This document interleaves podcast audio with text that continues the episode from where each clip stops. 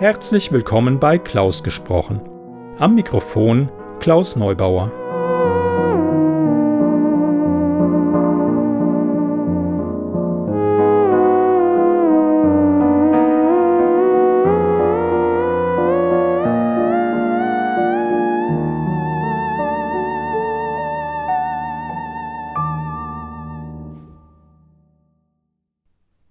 Freue mich, dass ihr meinen Podcast eingeschaltet habt. Heute mit einer Kurzgeschichte von Thomas Williams. Die heutige Geschichte Final Girls Ride Out eignet sich mal wieder nicht für jedermann. Als gute Nachtgeschichte ist sie eher hm, unpassend.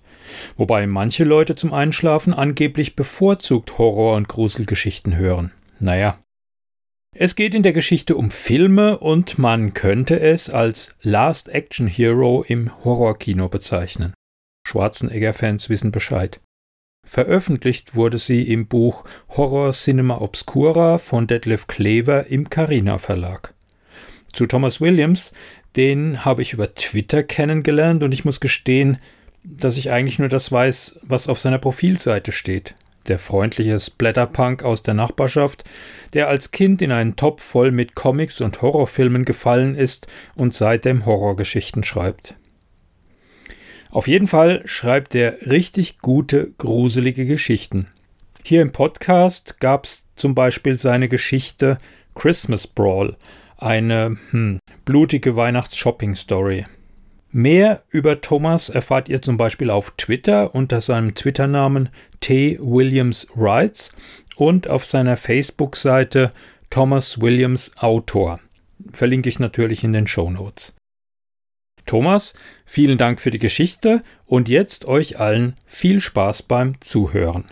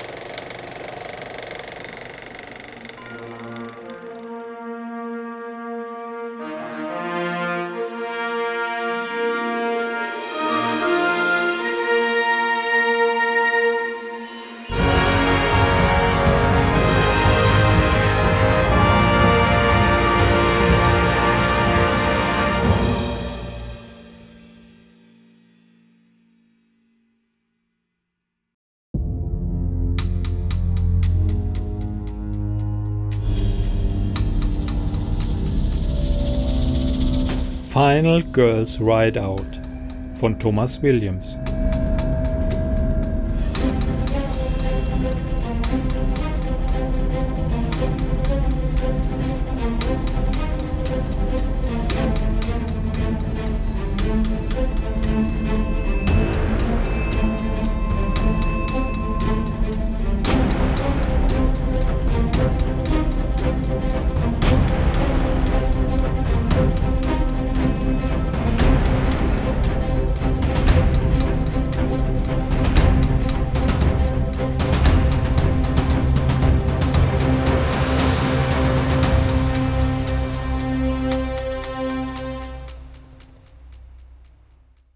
Humpelnd steuerte der Killer auf Nancy zu, während sie im Kriechen zu entkommen versuchte, gleichzeitig nach einem Gegenstand Ausschau haltend, mit dem sie sich wehren konnte.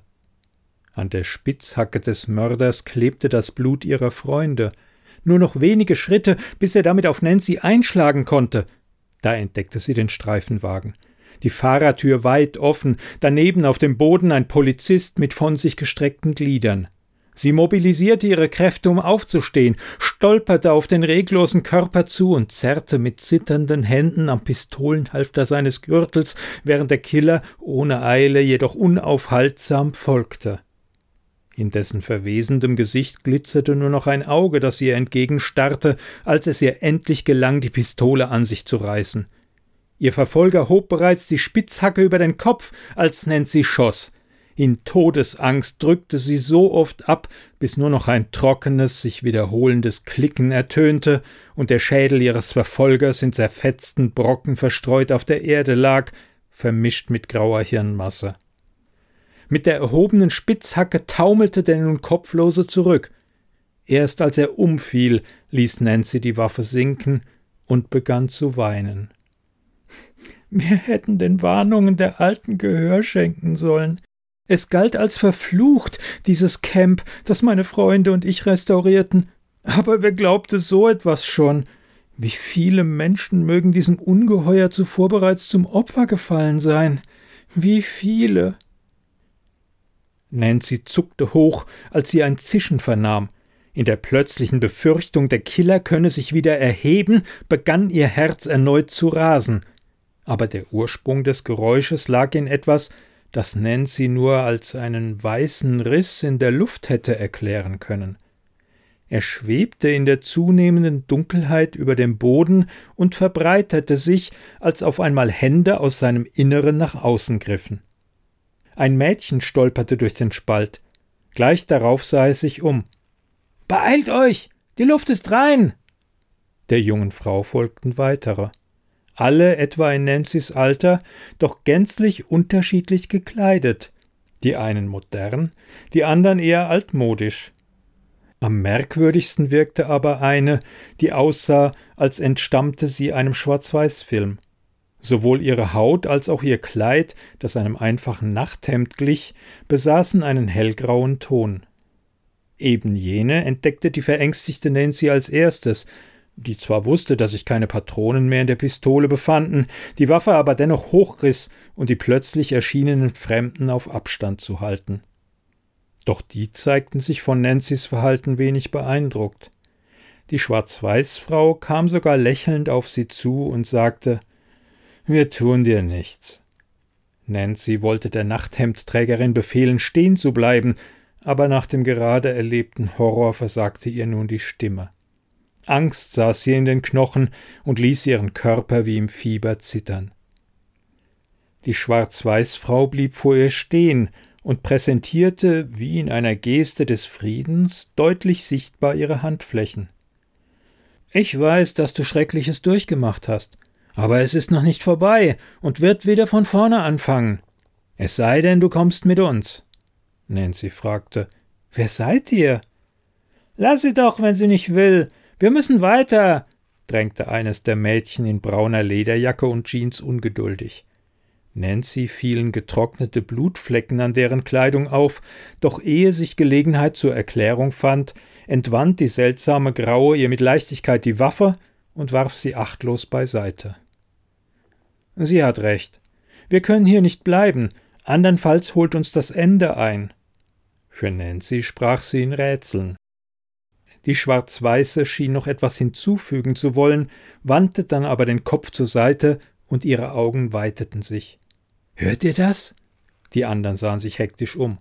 Nancy erkannte Angst in ihren Gesichtern. Musik. Jetzt erklang sie langsam lauter, fast so, als käme sie näher. Schnell, sucht nach einem Riss, befahl die Schwarz-Weiß-Frau und verharrte vor Nancy, während sich die anderen verteilten. Was ich dir jetzt sage, wirst du mir nicht glauben, aber dennoch ist es wahr. Wir befinden uns in einem Film. Das alles hier ist nicht real. Du bist nicht real. Und was du da hörst, ist die Musik des Abspanns. Sobald der endet, wirst du das vorherige Filmgeschehen noch einmal durchleben müssen. Nancy benötigte einen Moment, um dieser Erklärung gedanklich folgen zu können oder besser, um es zu versuchen. Die Worte im Kopf wiederholend entfuhr ihr ein verächtliches Schnauben. Sie sind ja vollkommen krank. Die andere ergriff schmerzhaft fest ihr Handgelenk. Ich werde dich nicht zurücklassen. Von ihrem bisher freundlich warmen Tonfall fehlte plötzlich jede Spur. Und die Frau verfügte über mehr Kraft, als man ihr ansah, denn Nancy gelang es trotz erbitterter Gegenwehr nicht, sich zu befreien. Lassen Sie mich los! Dass die Lautstärke der Musik sich immer noch steigerte, registrierte sie kaum. Ebenso wenig, dass die Umgebung allmählich verschwand, als verschlinge alles eine sich unaufhaltsam nähernde Dunkelheit. Beeilt euch! schrie Nancy's Gegnerin. Hier ist einer! Eines der Mädchen winkte, woraufhin die gesamte Truppe geschlossen auf ein bestimmtes Gebäude zueilte. Dort hätte sich der Speisesaal befinden sollen, sobald wir die Restaurierungsarbeiten am Camp abgeschlossen hätten, dachte sie. Während ihrer Arbeit stellte Nancy sich bereits spielende Jungen und Mädchen im Camp vor.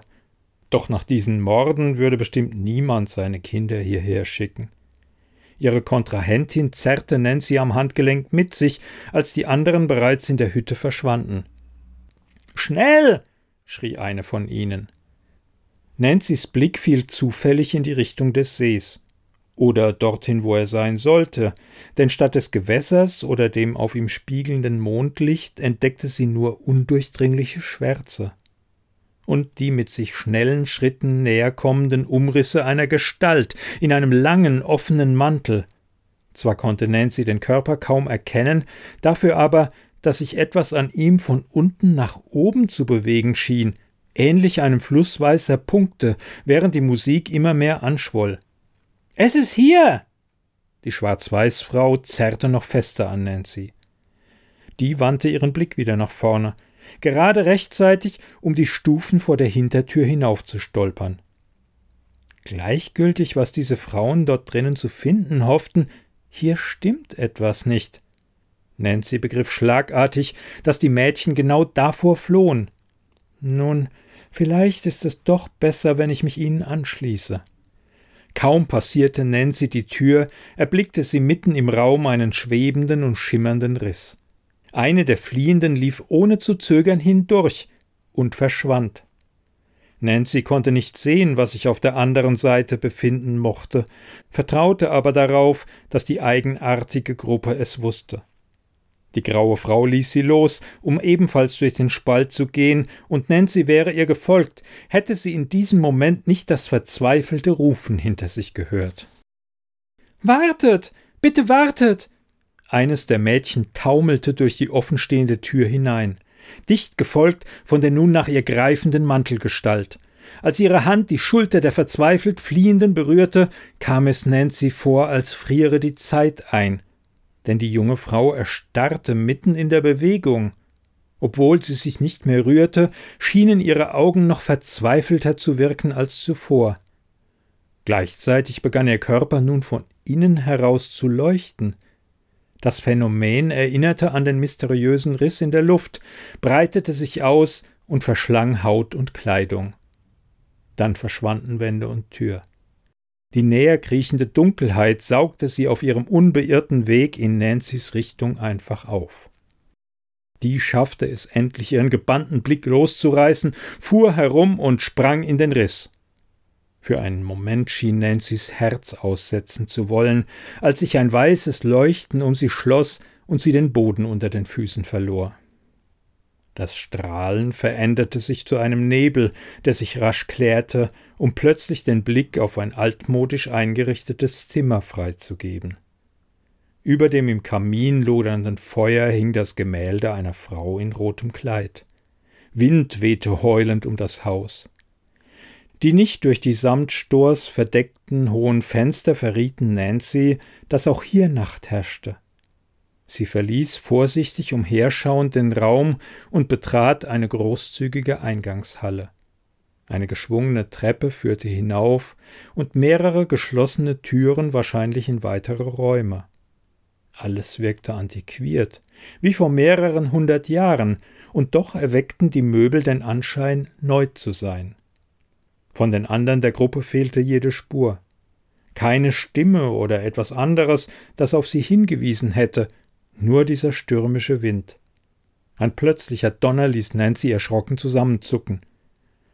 Erschöpft lehnte sie sich an das Treppengeländer. Das alles geschah mit einer derartigen Geschwindigkeit, dass ihr schwindelig wurde.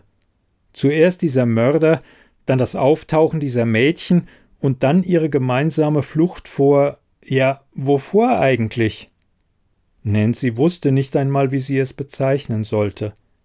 Die merkwürdige Schwarz-Weiße nannte es das Ende. Sie fuhr herum, als eine Frau am oberen Ende der Treppe erschien, wich zurück und versuchte vergeblich nach den richtigen Worten für ihr Erscheinen, denn schließlich musste die andere sie für eine Einbrecherin halten. Die Fremde gehörte nicht zu der Gruppe junger Frauen. Sie glich der Frau über dem Kamin, trug aber ein anderes Kleid. Und ihr Haar stand wirr in alle Richtungen ab. Schweigend stieg sie die Stufen hinab und veranlasste Nancy somit, sich noch weiter zurückzuziehen. Ich wollte nicht hier, hier eindringen. Ich bin nur den anderen gefolgt, stammelte sie und begriff, dass sich ihre Worte anhören mussten wie die einer Verrückten. Während Nancy's Augen der bedächtig herabsteigenden Frau folgten, fiel ihr etwas auf. Deren Beine bewegten sich nicht, Ihre Beine berührten keine der Stufen. Sie schwebt, schoss es Nancy durch den Kopf. Vollkommen unmöglich. Aber es stimmte. Die Fremde glitt schwebend hinab. Und ihr Gesicht veränderte sich ganz allmählich. Um ihre Augen legte sich ein dunkler Schatten. Als die Fremde den Mund öffnete, ertönte ein gellender Schrei, während ihr Haar durch eine anscheinend nur sie erfassende Windböe durcheinandergewirbelt wurde. Nancy begriff nicht, was sich da vor ihren Augen abspielte. Ihr blieb auch keine Zeit für Grübeleien. Jemand packte ihren Arm und riss sie mit sich. Versuch gefälligst bei uns zu bleiben, fauchte das Mädchen in der Lederjacke sie an.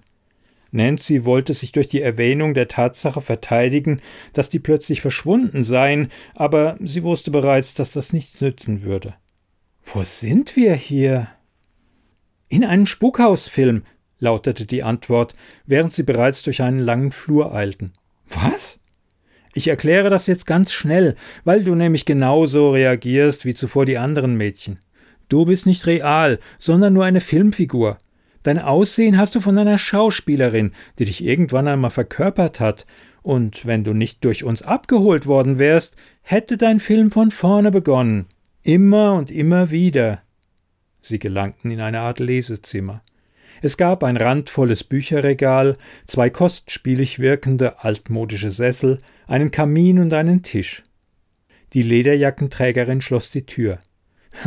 Jetzt wirst du mir gleich erklären, dass das alles nicht möglich sein kann und du selbstverständlich ein realer Mensch bist.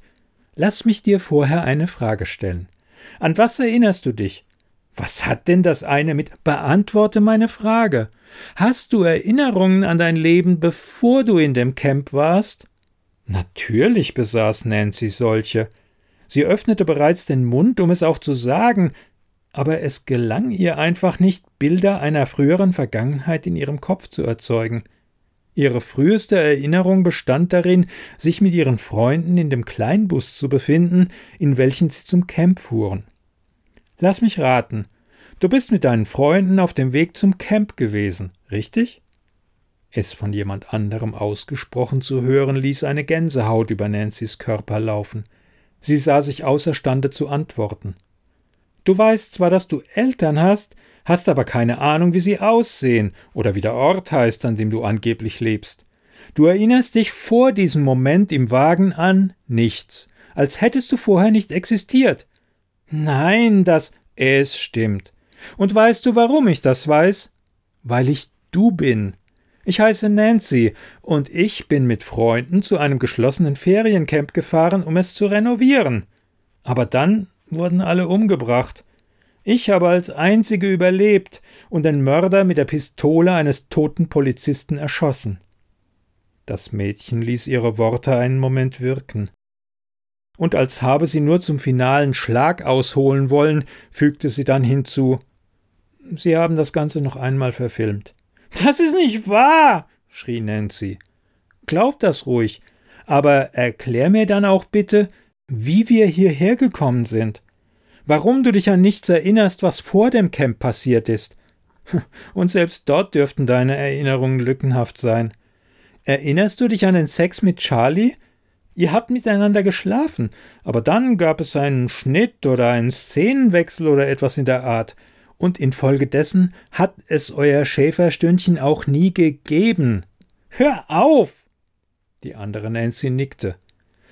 Okay, ich glaube, das reicht auch erst einmal. Wir haben sowieso keine Zeit mehr für weiteres Geplauder. Wir müssen die anderen und einen neuen Riss finden.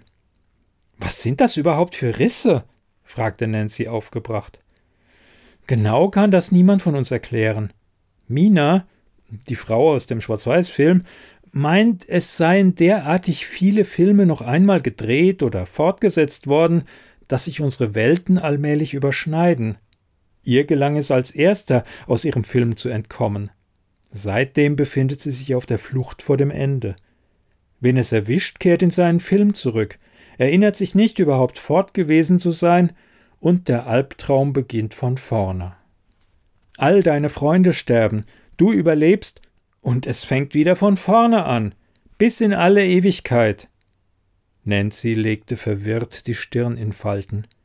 Sie weigerte sich, den Worten Glauben zu schenken, musste sich aber eingestehen, dass die Lederjackenträgerin immerhin teilweise die Wahrheit zu sagen schien. Nein, eigentlich äußerte die nichts anderes als das. Es stimmt ja tatsächlich, dass ich keine Erinnerungen an etwas außerhalb des Camps besitze, obwohl da welche existieren sollten. Und ich muss mit Charlie geschlafen haben, aber jeder Versuch daran zu denken wird, durch was auch immer blockiert, als wäre es nie geschehen. Komm schon, wir müssen jetzt wirklich los. Das Ende holt uns früher oder später immer wieder ein. Desto mehr Filme wir hinter uns lassen, desto größer wird der Abstand. Und wohin geht ihr? Die Frage entschlüpfte Nancy, bevor sie groß darüber nachdachte. Mina kennt eine sichere Gegend. Sie kann nicht erklären, wieso es so ist, aber das Ende scheint dort keine Macht zu besitzen. Wir wären sicher. Nancy lagen noch viele Fragen auf der Zunge, aber die andere Nancy öffnete bereits die Zimmertür, spähte vorsichtig in den Flur und winkte ihr. Nancy folgte nur zögerlich. Sie sah Nancy zwei in die Richtung schleichen, aus der sie zuvor kamen.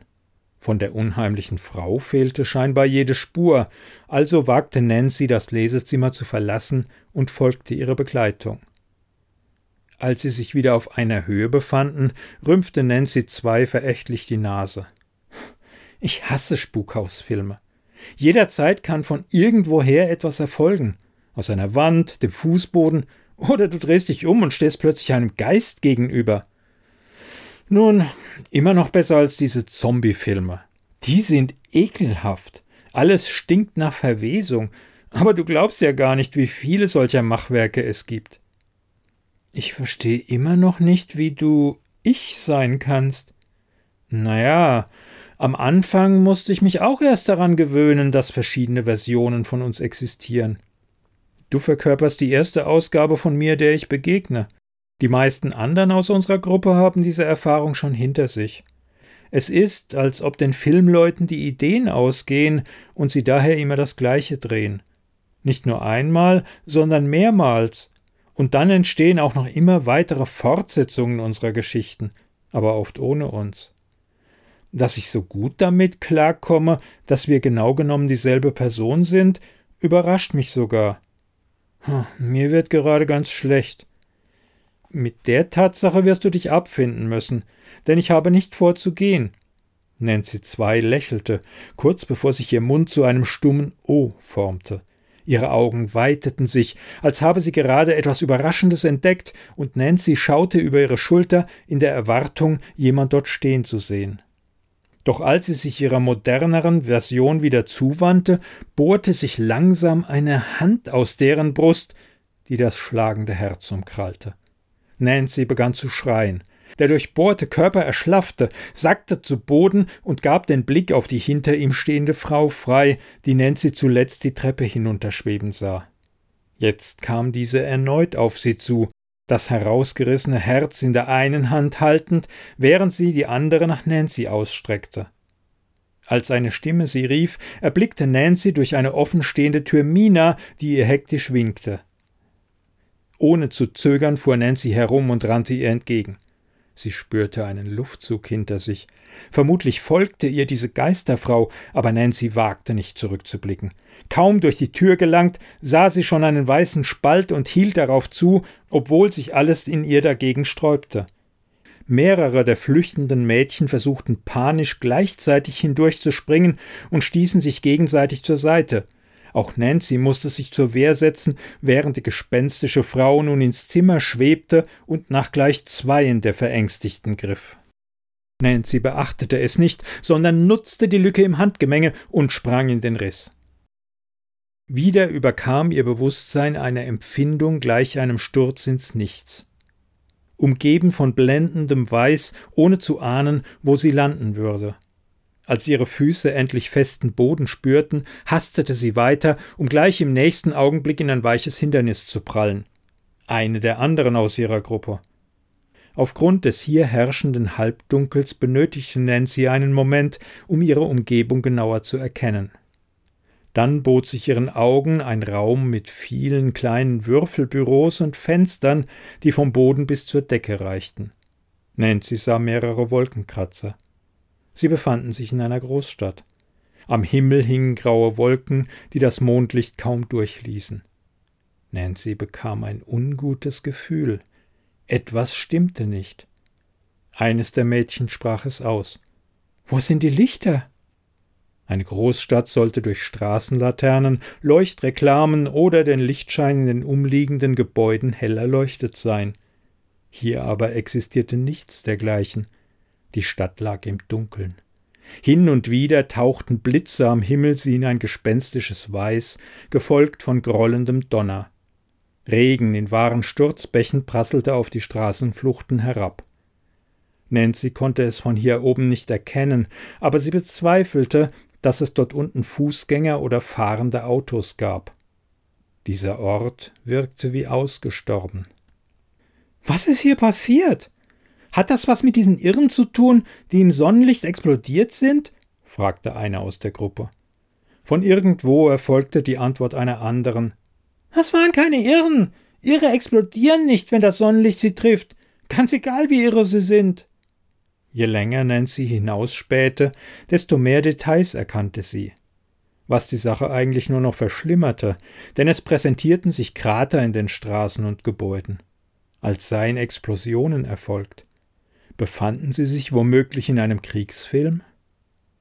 Nancy starrte weiter durch ein Fenster, während Mina drängte. Sucht einen Riss! Wir sind in einer Großstadt. Hier könnte es überall einen geben, antwortete eine andere. Es ist nicht das erste Mal, dass wir uns in einer befinden. Das letzte Mal hatten wir Glück. Ein kurzes Beben ließ alle verstummen. Zunächst fühlte es sich wie eine kurze und leichte Vibration des Bodens an, dann kehrte es zurück, wiederholte sich und wurde mit jedem Mal stärker. Was ist das? schrie jemand mit einem Anflug von Hysterie in der Stimme, ohne jedoch eine Antwort zu erhalten.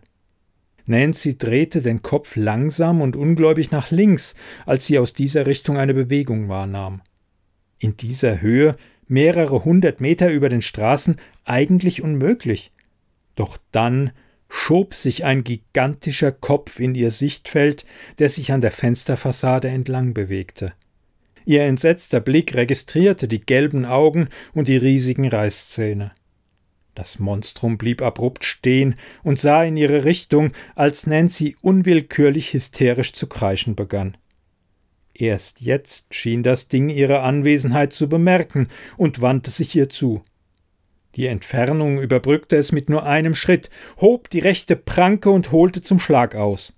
Nancy wirbelte auf der Stelle herum und ergriff die Flucht quer durch den Raum, doch die gigantische Kreatur bewegte sich trotz ihrer Größe schnell. Ihre riesige Hand stieß krachend durch die Fensterfassade und ließ einen Scherbenregen in das Innere des Großraumbüros prasseln. Nancy spürte, wie sich mehrere Splitter schmerzhaft in ihre Haut bohrten, hastete aber trotzdem weiter, während Möbel und Fußboden hinter ihr unter ohrenbetäubendem Lärm zerbarsten.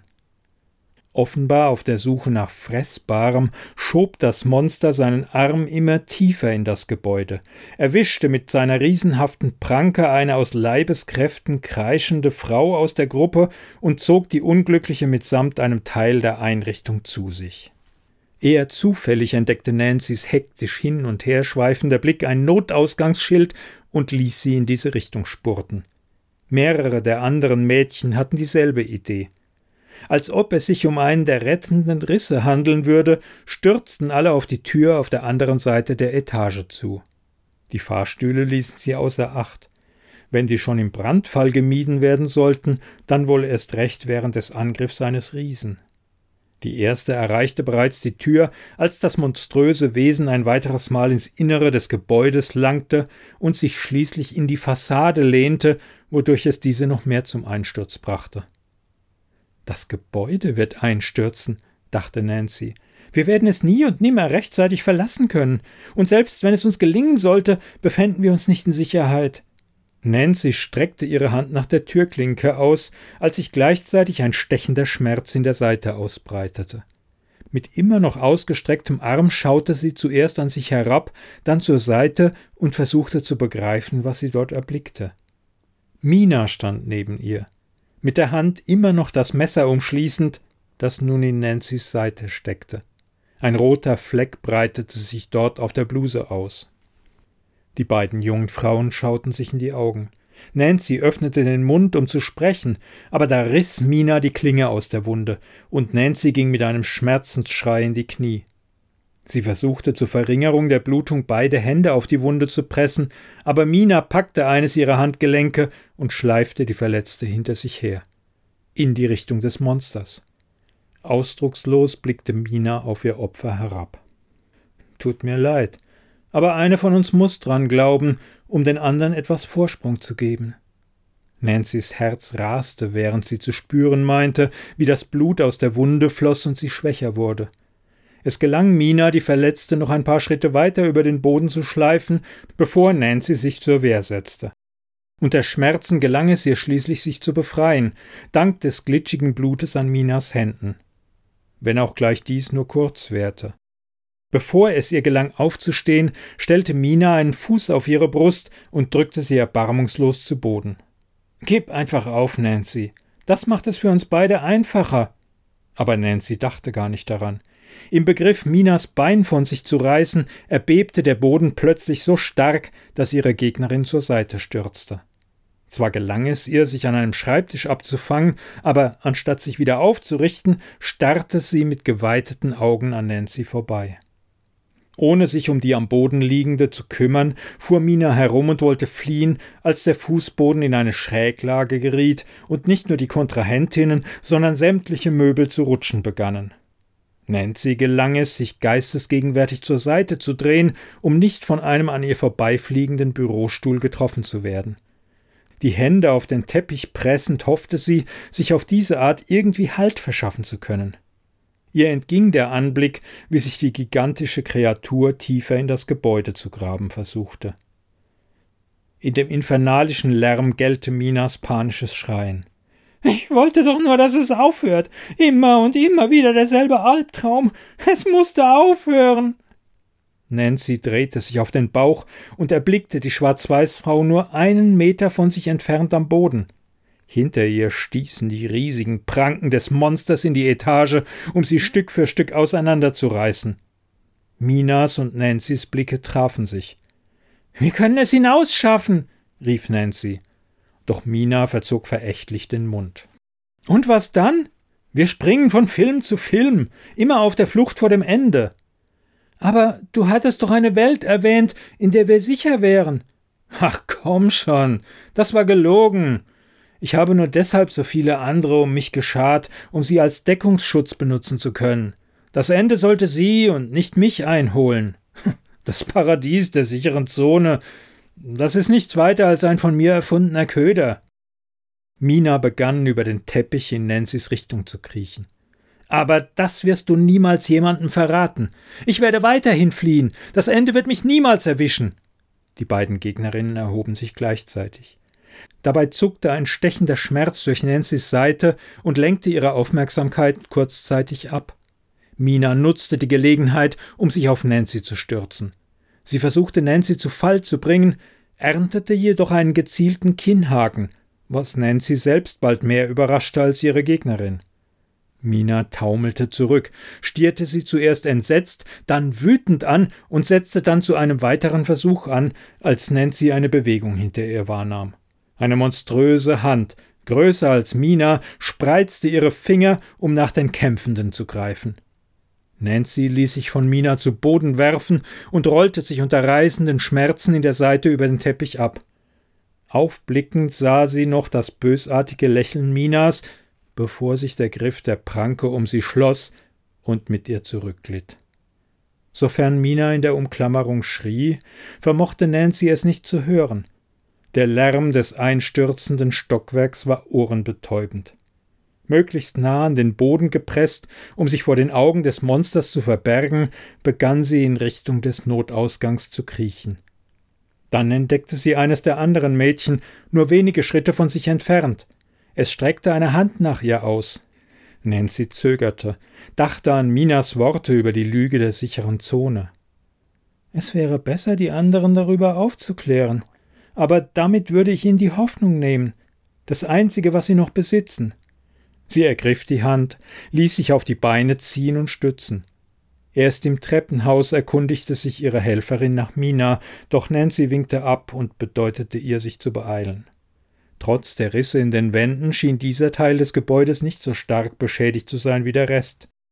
Durch Fenster fiel nun das erste graue Tageslicht, so dass die Fliehenden die hinabführenden Stufen erkennen konnten. Hat Mina die irgendwas über die sichere Zone gesagt? versuchte die Fremde es noch einmal. Wie wir dorthin gelangen oder sie überhaupt erkennen? Etwas in Nancy drängte danach, der anderen die Wahrheit zu sagen, dass kein sicherer Ort existierte, dass sie alle immer und immer weiter fliehen würden, aber sie brachte es nicht übers Herz, dies auszusprechen. Ich erzähle es euch, wenn wir in Sicherheit sind. Du blutest, bemerkte die andere plötzlich laut. Nancy nickte, etwas verwundert, dass es ihr erst jetzt auffiel. Ist nichts weiter. Ein Kratzer. Es erwies sich als nicht erforderlich, die Stufen bis ins Erdgeschoss hinabzusteigen, sondern lediglich bis zu einem tiefer liegenden Stockwerk mit ähnlichen Büros. Nur wenige Schritte von der Tür entfernt schwebte dort ein Riss in der Luft. Zum ersten Mal freute Nancy sich wirklich darüber, lachte sogar erleichtert und wollte ihrer Weggefährtin sagen, dass sie es schaffen würden, als sie plötzlich die Dunkelheit bemerkte. Da hier ohnehin kaum Licht vorhanden war, fiel es ihr jetzt erst auf. Auch fehlte die Musik zum Abspann, doch mochte dieser Film keine solche besitzen. Das Ende trat aus der näher kommenden Dunkelheit und griff mit beiden Händen nach Nancy. Zum ersten Mal sah sie dessen Gestalt aus der Nähe. Sein Körper glich einem Schatten. Kein Gesicht, Haare oder Haut. Nur Schwärze, auf der sich Reihen weißer Wörter von unten nach oben bewegten. Wie bei einem Abspann, schoss es Nancy durch den Kopf.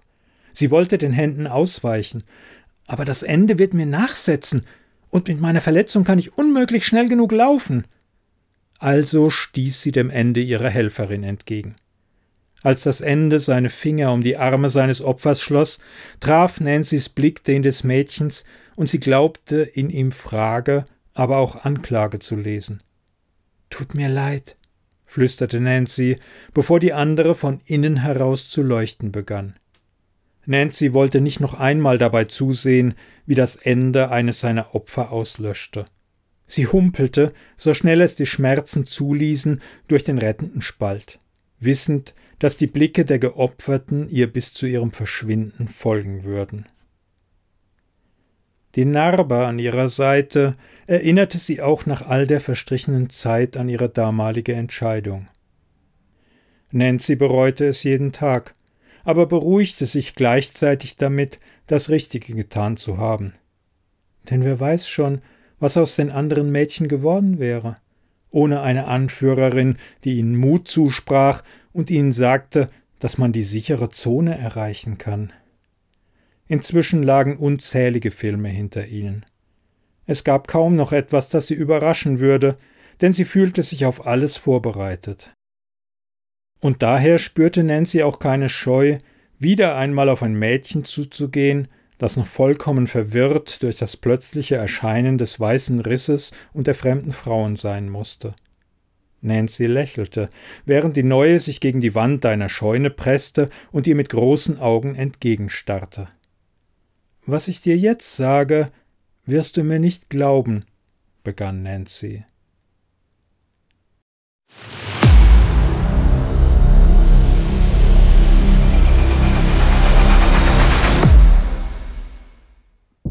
Sie hörten Final Girls Ride Out von Thomas Williams gelesen von Klaus Neubauer.